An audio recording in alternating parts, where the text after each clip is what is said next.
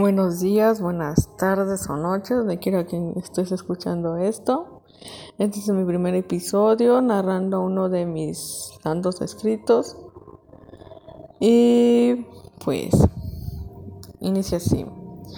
Todas las historias inician por el inicio, es lógico. Se venden como pan en domingo, sin embargo, ¿por qué las historias que nos hacen diferentes son tan difíciles de conseguir? El olor a drenaje no deja que mis pensamientos fluyan, agregando a eso los interminables e irritantes chillidos de las personas a mi alrededor. Creen que hablan, pero en realidad solo son un montón de animales en estado de alerta, todos chillando tratando de imponer su control sobre otros. Entre ellos está un estafador que trata de ganarse la vida de forma honesta, pero no puede evitar servirse de sus instintos para conseguir beneficios. En segundo lugar, tenemos un tipo con algún problema de ira. Lleva cuatro esposas, todas han muerto después de que lo dejaran. Por suerte no tenían hijos.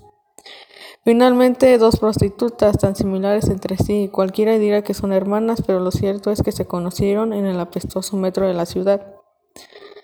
Se rumorea que la mayor de nombre Clarice tuvo que entrar al metro sin pagar. Tenía las ropas rasgadas, el maquillaje junto al pelo hechos mierda.